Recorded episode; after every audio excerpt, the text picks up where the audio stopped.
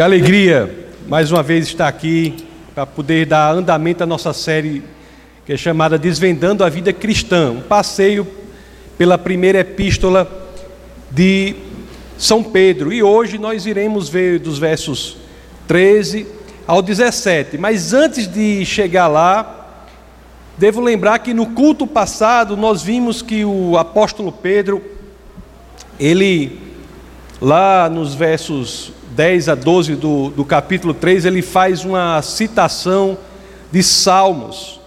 Eu gostaria que o nosso bate-papo de hoje começasse com, com um princípio que nós iremos extrair dessa citação que o apóstolo Pedro faz do livro de Salmos. Então, vamos abrir as escrituras no livro de Salmos, no capítulo 34. Vamos ler os versos 15 e 16. Salmos 34, 34, 15 a 16. Assim dizem as Escrituras: Os olhos do Senhor voltam-se para os justos, e os seus ouvidos estão atentos ao seu grito de socorro. O rosto do Senhor volta-se contra os que praticam mal, para apagar da terra a memória deles. O apóstolo Pedro, ele, ele reproduz essa passagem de Salmos lá na sua primeira epístola, no verso 12. Então vamos ver, a, vamos, vamos abrir lá, na primeira de Pedro 3,12, para ver como ele reproduz esta passagem que, que o rei Davi escreve lá em Salmos. Então o apóstolo, ele, o apóstolo Pedro reproduz assim: Porque os olhos do Senhor estão sobre os justos e os seus ouvidos estão atentos à sua oração, mas o rosto do Senhor volta-se contra os que praticam o mal. O que eu quero enfatizar aqui, meus queridos, é que nós temos um princípio poderoso nas Escrituras, um princípio poderosíssimo, que tanto é estabelecido no, no livro de Salmos, como é reproduzido na primeira epístola de Pedro, quando ele diz que os olhos do Senhor estão sobre os justos e os seus ouvidos estão atentos à sua oração. Então, esta é uma certeza que, quando ela é impregnada em nosso ser, quando ela é impressa em nosso coração, ela nos dá muita coragem, nos dá a certeza de que, se os olhos do Senhor estão sobre nós, e se os ouvidos do Senhor estão atentos às nossas orações, aos nossos gritos de socorro, então nele, em Cristo, estamos protegidos, somos cuidados, não estamos sóis. É uma mensagem das Escrituras que às vezes é muito é, negligenciada por nós no dia a dia, na prática, quando às vezes, diante da dificuldade, achamos que estamos sóis. Mas as Escrituras dizem o contrário, nós não estamos sóis, no Senhor nós não estamos sóis. E é exatamente nesta perspectiva, na perspectiva de que somos cuidados pelo Senhor, que faz sentido o primeiro verso do texto base do nosso bate-papo de hoje, que é exatamente o verso subsequente que é a primeira de Pedro, capítulo 3, verso 13. Então peço assim a vocês que, claro, se assim quiserem, abram as escrituras no verso 13 do capítulo 3 da primeira epístola de São Pedro, que ela diz assim: Quem há de maltratá-los se vocês forem zelosos na prática do bem? Esta é uma pergunta retórica, não é? Cuja resposta está implícita à própria pergunta. Quem há de maltratá-los? Ora, se nós entendermos e olharmos o quadro por completo, a situação por completo, nós podemos dizer: ninguém há de nos maltratar. Não é, meus caros, meus queridos, meus amados irmãos, não é que nós somos imunes às perseguições ou às adversidades, ah, exatamente, é, curiosamente, até o contrário, né?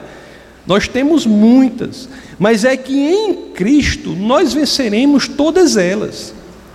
No decurso do tempo, quando passa o tempo, nós iremos ver que não há dano real nenhum em nós. Não há qualquer dano real em nós no decurso do tempo, porque em Cristo nós venceremos todas as adversidades, todas as tribulações, todas as vicissitudes, todas as intempéries, porque passamos, e sim, passamos por muitas delas. Lá, o, a, a famosa passagem do Evangelho de São João, no capítulo 16, no verso 33, nos diz o que? Ela garante que nós não teremos atribulações? Não. O que é que ela diz? As, as Escrituras dizem: Eu lhes disse essas coisas para que em mim vocês tenham paz. Neste mundo vocês terão aflições, contudo, tenham ânimo. Eu venci o mundo. Fato, meus amados, é que para aqueles que estão em Cristo, ninguém pode causar-lhes mal, dano real. Se você via a, o quadro completo, souber o fim da história, não há dano real para os que estão em Cristo. Ele nos garante que ao final não há dano permanente para os que em Cristo estão. Por quê? Porque Deus ele é capaz de transformar tudo para o bem dos que zelam pelo Senhor, zelam pelas coisas do Senhor, pelos dos que estão em Cristo, estão no Senhor.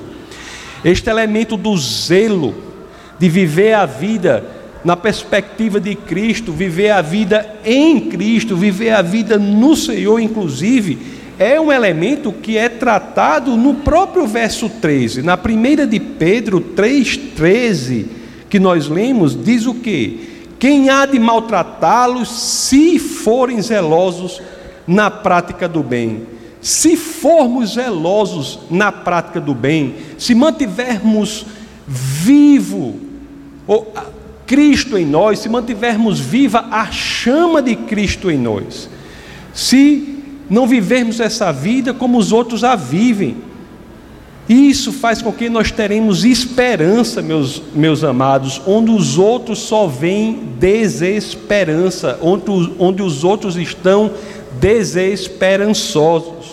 Veja o que lemos lá em Tito, no livro de Tito, no capítulo 2, no verso 14. O que as Escrituras nos dizem?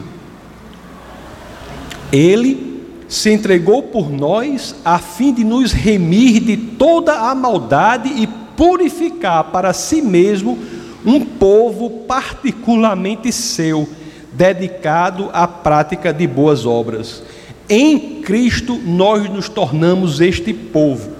E eu quero aqui reforçar um ponto com vocês, para ficar bastante claro. Eu não, tô, tô, não estou pregando aqui um evangelho do mundo cor-de-rosa, não, do mundo de flores, não. Não é isso que eu estou dizendo, não. Pedro não era inocente quanto à realidade perversa do mundo. Ele sabia que a perseguição aos cristãos não só era grande, como era crescente. Já vimos aqui em outras oportunidades que o momento em que Pedro escreve a sua primeira carta é o momento em que ele está sob o governo, sob a égide do governo de ninguém menos do que Nero aquele que queimava cristãos para clarear os bacanais que fazia durante as noites. Mas Pedro está dizendo não é que não haverá tribulações, não é que não haverá problemas, não é que não haverá dificuldade. Isso o evangelho não diz em momento nenhum. O que ele está dizendo é que nós não estamos sós. E podemos contar com as bênçãos do Senhor no meio do nosso sofrimento, que é temporário. Meus amados, mesmo que haja sofrimento temporário, a garantia é que há felicidade eterna, haverá bem-aventurança, haverá bênçãos que são derramadas sobre nós. O verso 14 da primeira epístola de Pedro, o verso subsequente, no capítulo 3, diz assim: Todavia, mesmo que venham a sofrer porque praticam a justiça, vocês serão felizes. Não temam aquilo que eles temem, não fiquem amedrontados. De forma impressionante, quando nós lemos essa passagem aqui no original, a palavra do grego que é traduzida para felizes é macários, que quer dizer abençoado, possuidor das bênçãos de Deus, próspero, feliz. E de forma impressionante, quando ele no verso 14 ele fala, né? Vocês serão felizes. Essa palavra no grego que é macários é a mesma palavra que é utilizada quando as Escrituras falam das bem-aventuranças.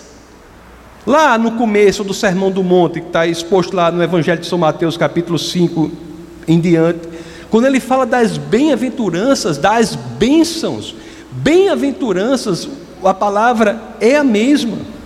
Ou seja, os que sofrem por praticar a justiça não trazem para si dano, porque seremos abençoados, bem-aventurados, prósperos, seremos felizes.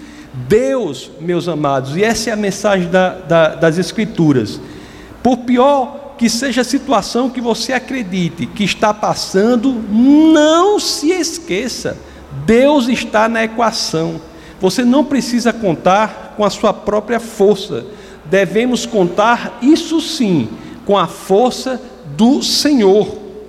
Se Deus está conosco, se realmente temos a convicção plena em cada momento de alegria e de tristeza, de tranquilidade e de intranquilidade, se passamos por uma dificuldade em qualquer momento, mas se temos a convicção que Deus está conosco. Se é assim, é lógico ter medo de algo? É lógico ter medo do mundo? Precisamos ficar ansiosos, amedrontados, preocupados? Não. É assim que termina o verso 14 da primeira de Pedro, capítulo 3, que nós lemos, vamos reler para ver o final, a segunda parte do verso 14. Todavia, mesmo que venham a sofrer porque praticam a justiça, vocês serão felizes. Não temam aquilo que eles temem. Não fiquem amedrontados.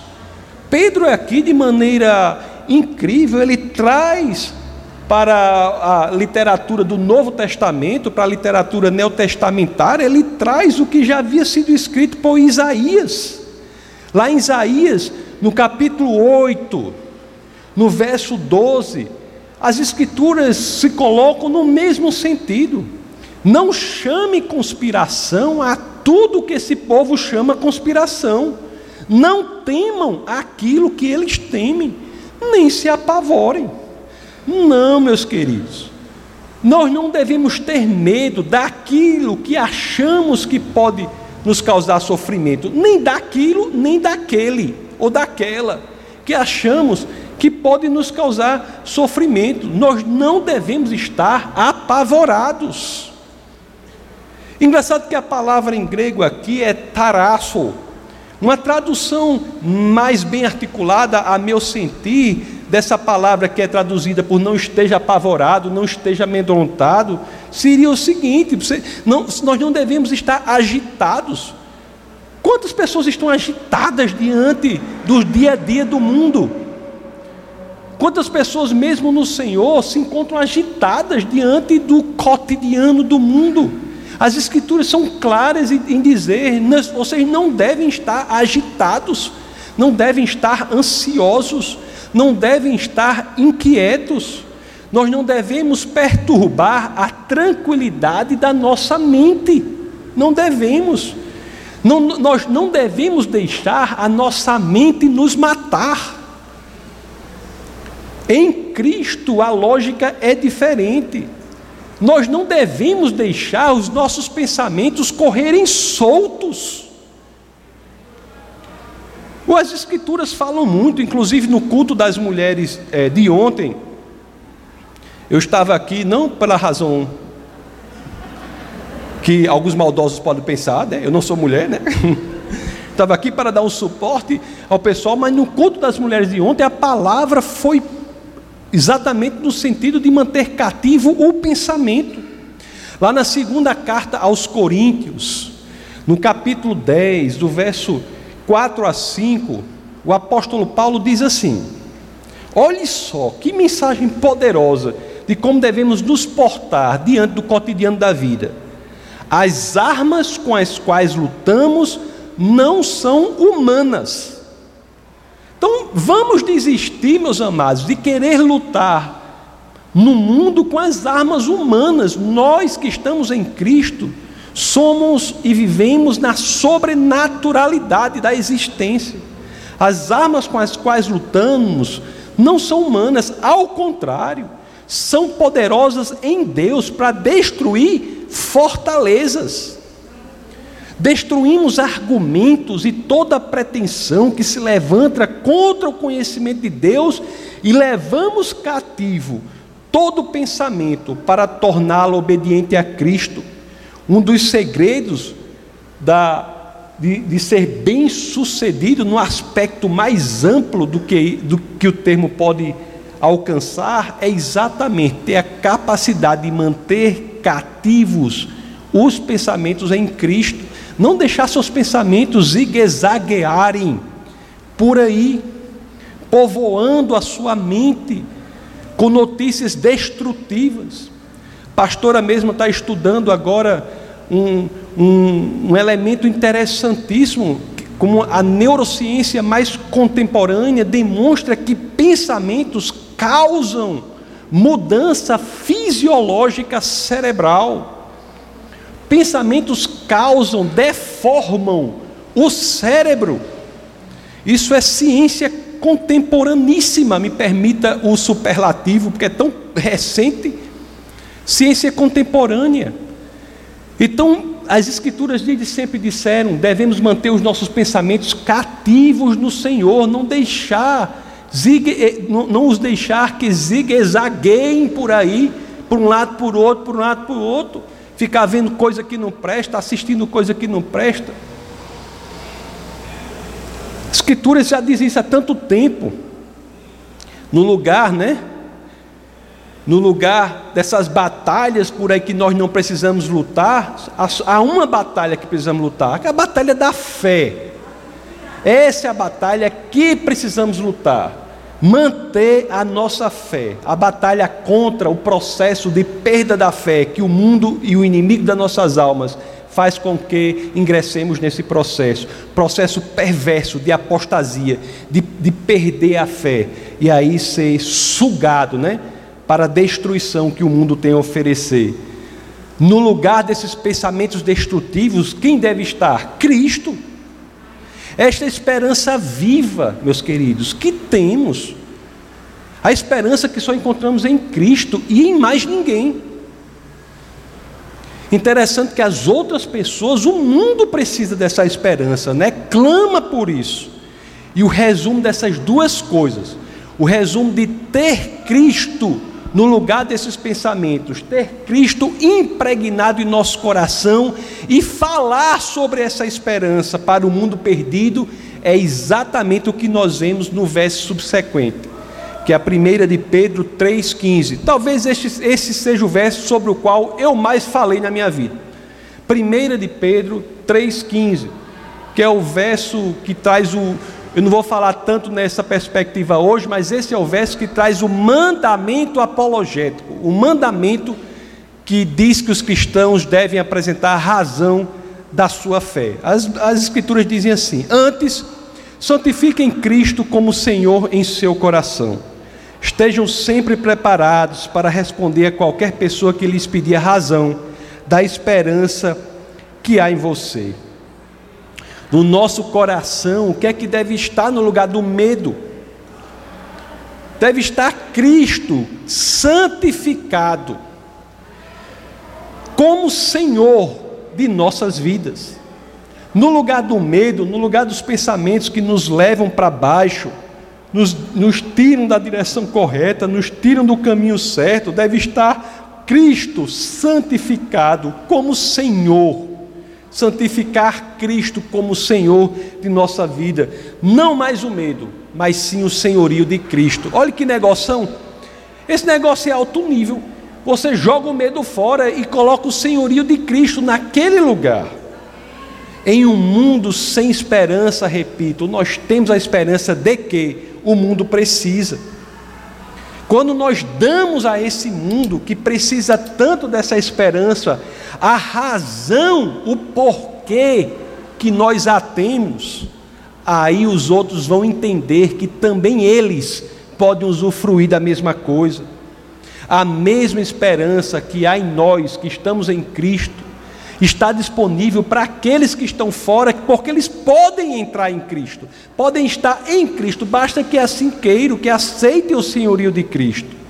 Uma esperança que não é esperança qualquer, é uma esperança diferente, é uma esperança viva, é uma esperança que transforma, uma esperança que muda, uma esperança que radicaliza.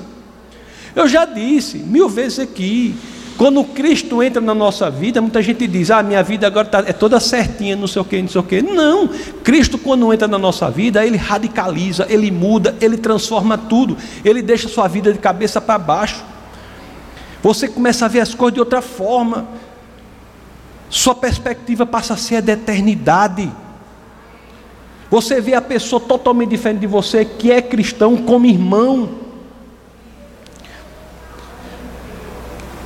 Isso, isso, em certo sentido, já está na própria carta no começo, na primeira epístola de Pedro, no capítulo 1, verso 3.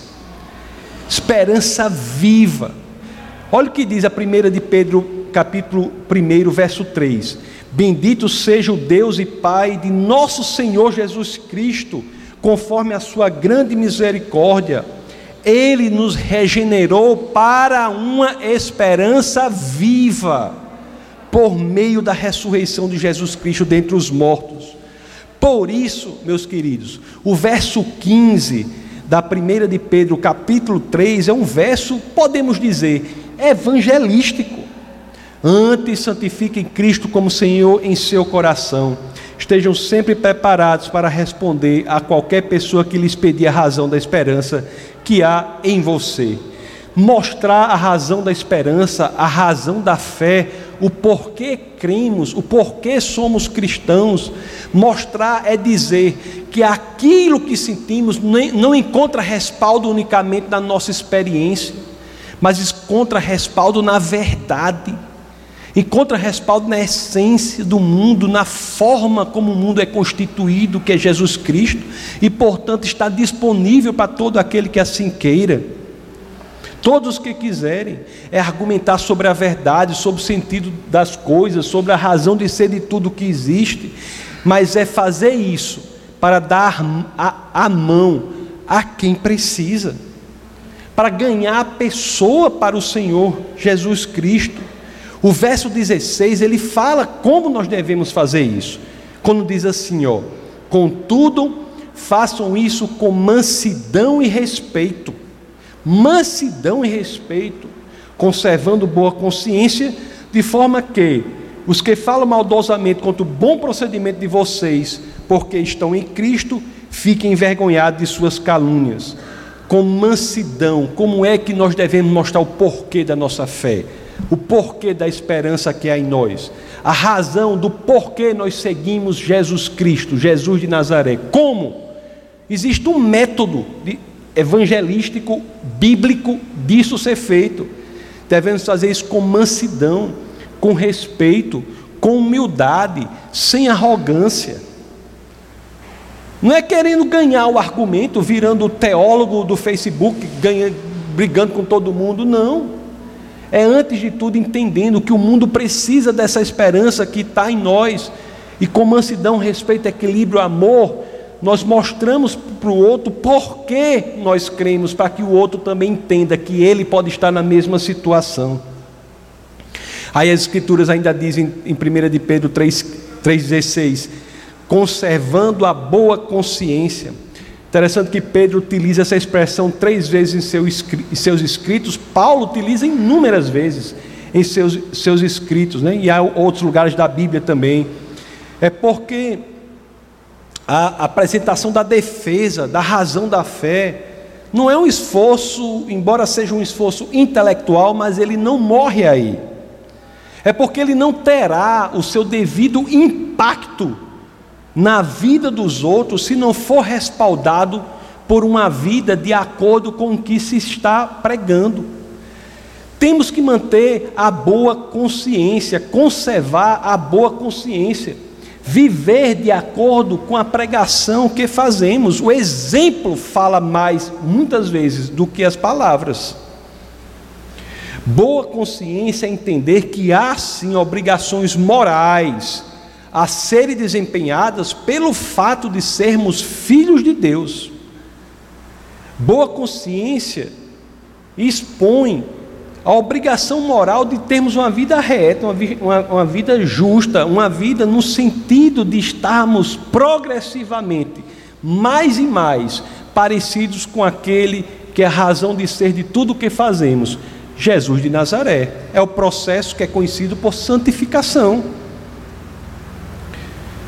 Voltando ao verso 16: Contudo, faço isso com mansidão e respeito, conservando boa consciência, de forma que os que falam maldosamente contra o bom procedimento de vocês, porque estão em Cristo, fiquem envergonhados de suas calúnias.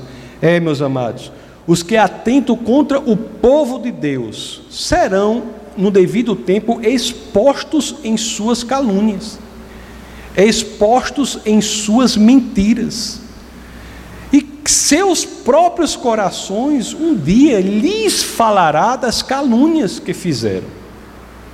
Quem sabe, né, nesse momento, seja uma abertura, uma oportunidade importante para essas pessoas entregarem suas vidas para Cristo. Mas nós cristãos, nós sabemos que há um processo pelo que passa o cristão. E muitas vezes esse processo envolve, não somos ingênuos de não falar isso, envolve sofrimento, às vezes envolve dor temporária, mas temos que reforçar exatamente esse aspecto. O sofrimento e a dor, porque passa o cristão, são passageiros, são temporários, não permanecem. Ao final, em Cristo, tudo é transformado. O deserto, meus queridos, nunca foi nas Escrituras lugar destinado a ser de permanência. O deserto sempre foi lugar de passagem. A geração do livro de Números escolheu não seguir o plano de Deus e por isso morreu lá. Foi uma opção que fizeram por não acreditarem que Deus estava na equação. Um povo que, curiosamente, né, era alimentado sobrenaturalmente, não acreditou nos planos do Senhor.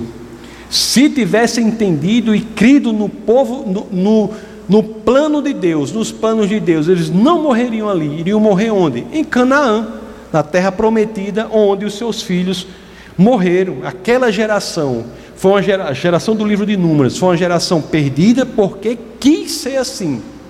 Quis ser assim. Deserto nunca foi lugar de permanência, sempre foi lugar de passagem. E se confiarmos em Cristo, mesmo na situação do sofrimento, mesmo, vamos dizer assim, no sofrimento temporário do deserto, nós escolheremos fazer o certo e passaremos por ele vitoriosamente.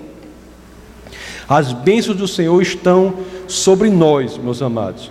E o futuro, é isso que a esperança nos garante, né? Futuro nos reserva algo muito melhor e muito diferente. O verso 17 é muitas vezes mal interpretado, diz assim: 1 de Pedro 3,17. As escrituras dizem assim: é melhor sofrer por fazer o bem, se for da vontade de Deus, do que por fazer o mal é melhor sofrer por fazer o bem, se for da vontade de Deus, do que por fazer o mal. Se há um sofrimento do cristão que pode ser da vontade de Deus, é o que decorre dele fazer o bem. Dele fazer o bem.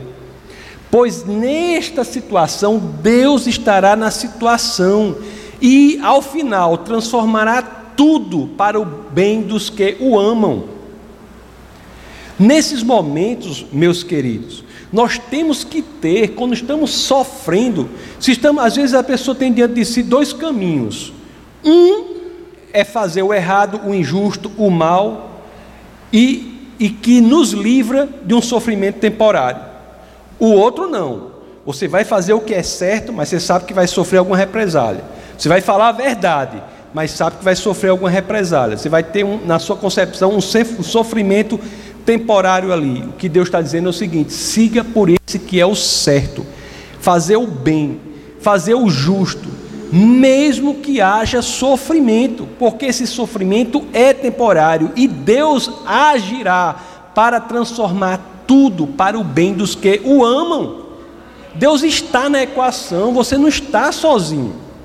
Você não está sozinho. Não está sozinho. Nós temos que ter a convicção do que está em outros lugares e talvez de maneira muito bonita, com certeza, né? mas talvez de uma das formas mais bonitas, lá na carta aos Romanos, no capítulo 8, no verso 28, em que o apóstolo Paulo diz: Sabemos que Deus age em todas as coisas para o bem daqueles que o amam, dos que foram chamados de acordo com o seu propósito. Deus não promove o sofrimento, mas Ele age no nosso sofrimento para o nosso bem. Não devemos ter medo de fazer o certo, o justo, o correto. Não devemos ter medo disso. O fato é que, meus queridos, o fato, a realidade, quando nós trazemos a palavra do Senhor e temos a oportunidade de aplicá-la à nossa vida prática, às vezes alguns ficam até com medo, porque não é confortável. Não é confortável. Já estou aqui de boca mole dizer que se você procura uma religião confortável, a última que eu indico é o cristianismo. A última que eu indico é o cristianismo. É desconfortável, porque existe mudança, existe negação de si próprio, existe colocar Cristo, onde às vezes o mundo quer colocar o medo, a ansiedade, a preocupação. Mas o fato é que, se nós conseguirmos imprimir esses princípios na praticidade do nosso dia a dia, na nossa vida prática, nós ficaremos boquiabertos, estupefatos diante da transformação da nossa própria vida. Nós veremos, nós passaremos a ser espectadores, muitas vezes, da nossa própria vida, porque nós iremos observar Deus agindo na nossa existência não mais viveremos as dificuldades, viveremos dificuldades sim, mas não mais as viveremos como o mundo as vive. Não mais veremos a vida como o mundo a vê. Nós olharemos para tudo pela ótica das Escrituras, pela ótica da Bíblia tudo em que nos envolveremos, tudo pelo que passaremos, em tudo o que fazemos, nós teremos a convicção: Deus está conosco. Não apenas palavras, não apenas palavras. É, assim, no âmbito unicamente da linguagem, é fácil dizer que Deus está conosco. O difícil é quando aquilo se traduz em impressão no nosso coração quando transforma a própria natureza nossa e sabemos que realmente o Deus Criador dos céus e da terra mora em mim, mora em você, e você nunca está sozinho pelo que você está passando. O Deus Criador dos céus e da terra, meus queridos, ele diz que perseguir um filho de Deus, perseguir um cristão, é perseguir a ele próprio. E você acha que você está sozinho? Você acha que ele está sozinho? Perseguir um filho de Deus é envolver Deus na questão. Quem persegue o filho de Deus está perseguindo o próprio Deus. Paulo, né? O apóstolo Paulo tem dois nomes, como vocês sabem. Ele tem dupla nacionalidade. Não é que ele mudou de nome de Saulo para Paulo, não. Ele sempre teve dois nomes. Ele tem um nome romano, que é Paulo, e tem um nome né, hebraico, que é Saulo. Então, Saulo, né, que depois viria a ser mais conhecido pelo seu nome romano Paulo, Saulo foi um dos maiores perseguidores dos cristãos. Maiores perseguidores dos cristãos. Era um Osama Bin Laden antigamente, Paulo. Era, essa, essa é uma, é uma ideia.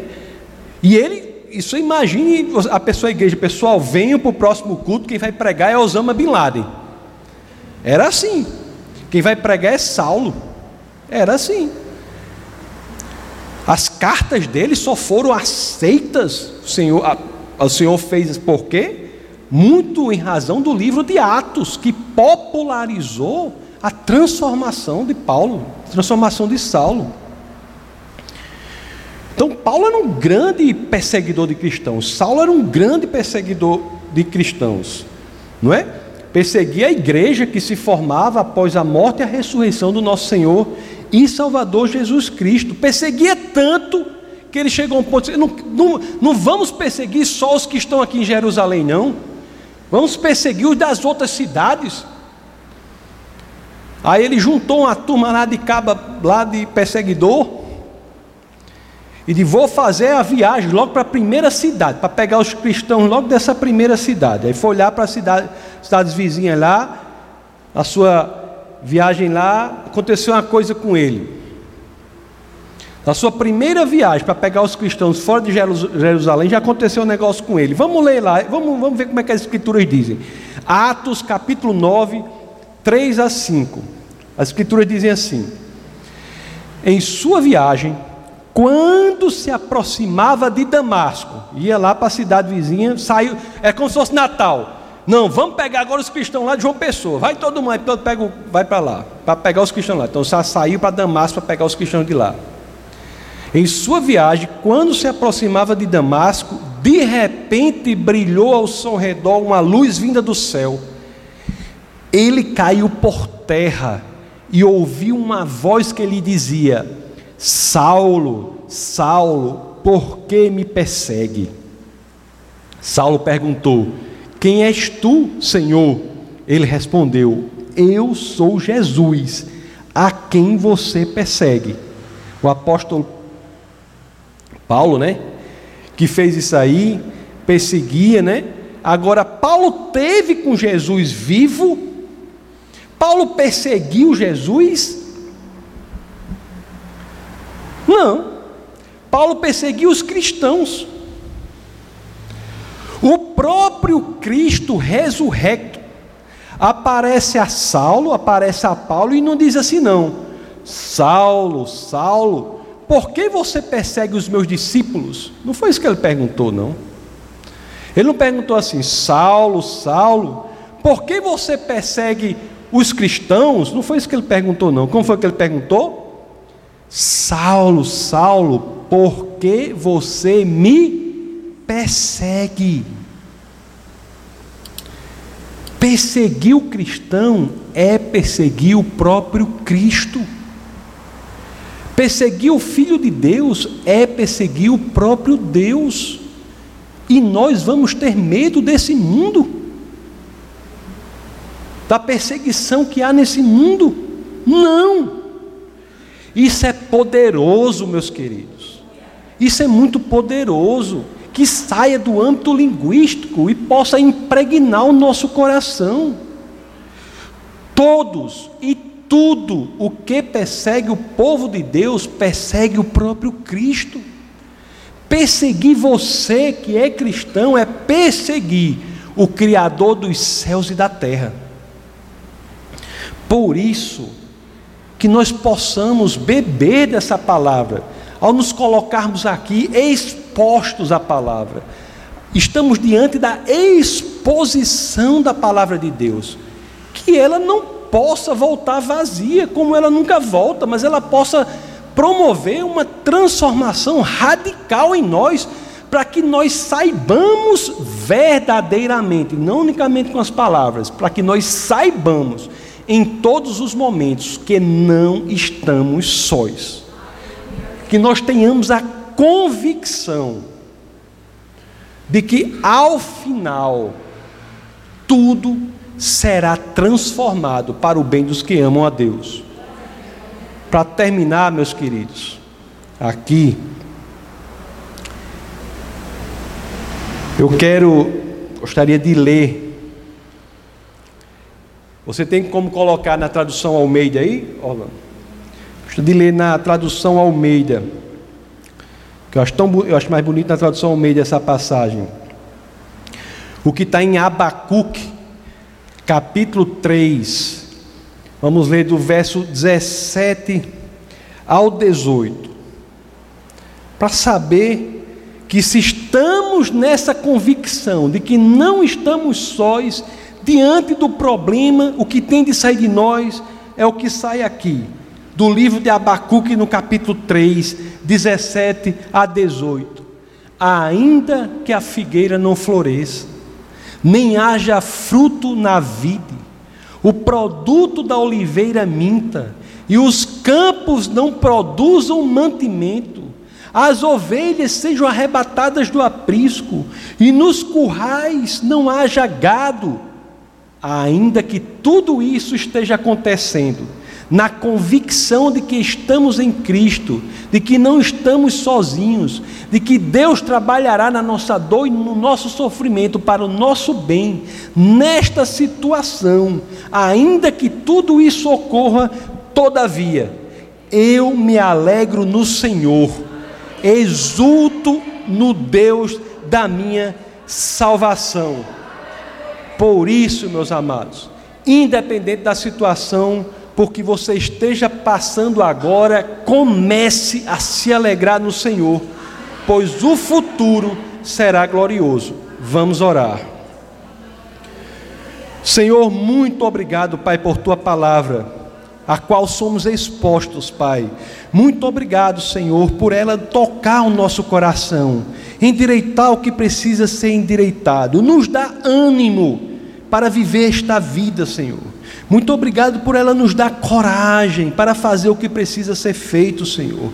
Muito obrigado, Senhor, por ela nos encorajar onde o mundo só prega o desencorajamento, Senhor. Muito obrigado, Pai, porque ela é a bússola, é o norte, é o nosso direcionamento. Muito obrigado pelo teu Espírito também, Pai. Pelo Espírito do Deus vivo que habita em nós, que nos move, nos consola, nos ensina a fazer tudo o que deve ser feito, Pai.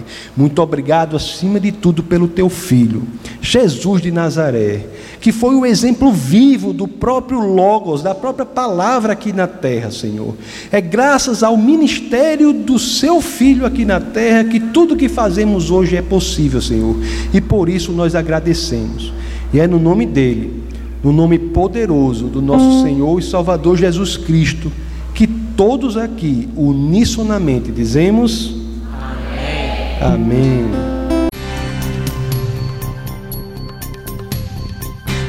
Essa foi uma produção do Ministério Internacional Defesa da Fé, um ministério comprometido em amar as pessoas, abraçar a verdade e glorificar a Deus. Para saber mais sobre o que fazemos, acesse defesadafé.org.